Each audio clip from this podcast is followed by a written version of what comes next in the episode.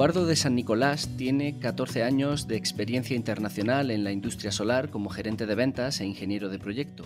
Ahora es eh, CSO en Soltec. Hola Eduardo. Hola, ¿qué tal?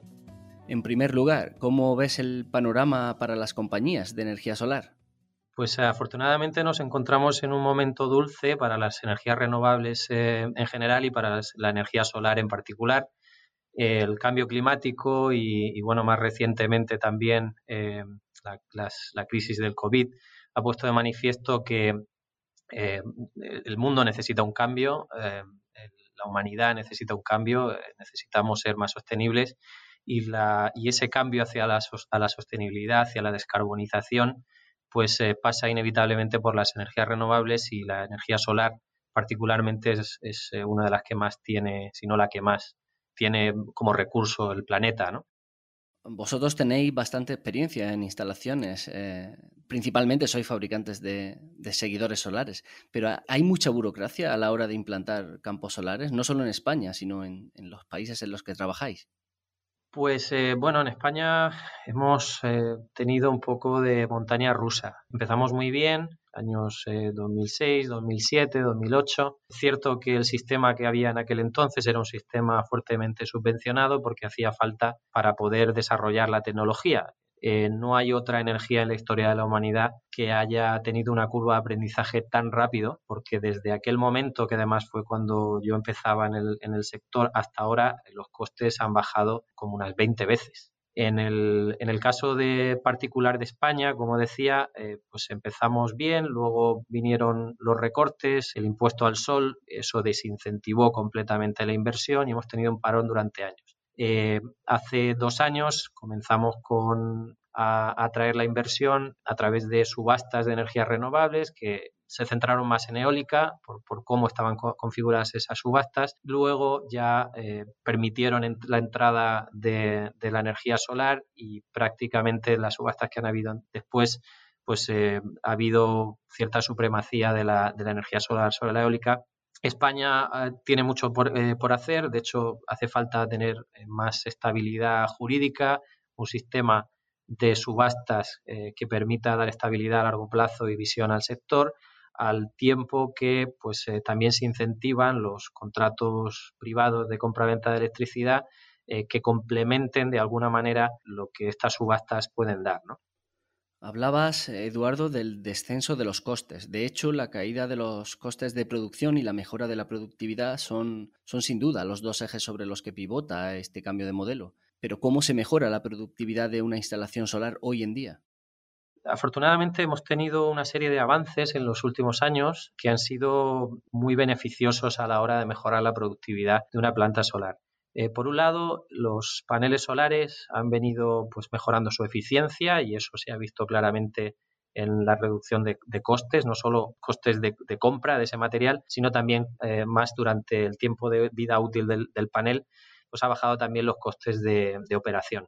Eh, por otro lado, eh, otros sistemas también se han hecho más eficientes con diseños más óptimos, como es el caso de los seguidores solares. Se han, se han optimizado, los seguidores solares se han industrializado.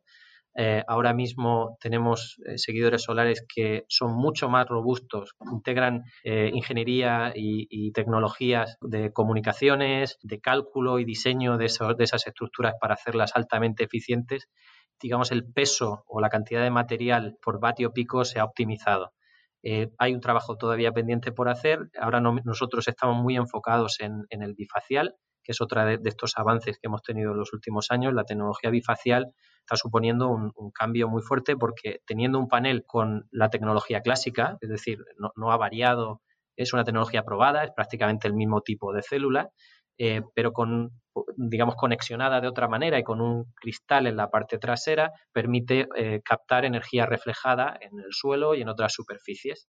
Nosotros hemos colaborado en, estudios en, en en el Bifacial Tracker Evaluation Center que tenemos en, Silicon Valley, pero también con la, NASA de las energías renovables en Estados Unidos, que es ENREL. Eh, aparte de eso, pues eh, se ha optimizado, se han optimizado ingenierías, eh, cada vez las empresas solares están más especializadas y consiguen tener más producción. Nosotros estamos enfocados y siempre hemos estado como empresa tecnológica en implementar todos los avances y en aprovecharlos al máximo. Y por último, eh, los grandes cambios en, la sociedad no suelen ser sencillos y parece que se acerca el momento clave en, el cambio de un modelo, en, una transición energética. ¿Va a ser, como decimos, un cambio complicado? ¿Será progresivo o crees que va a tener que, ser brusco? Pues el, cambio climático nos obliga a que ese cambio sea rápido. De hecho, ya, ya nos estamos demorando. Cada día que pasa, pues eh, lo estamos viendo, ¿no? el grado de afectación en el clima todos los estudios del panel de cambio climático eh, y de los organismos internacionales nos dicen que cuanto antes realicemos ese cambio, menor impacto, menores problemas vamos a tener en el futuro.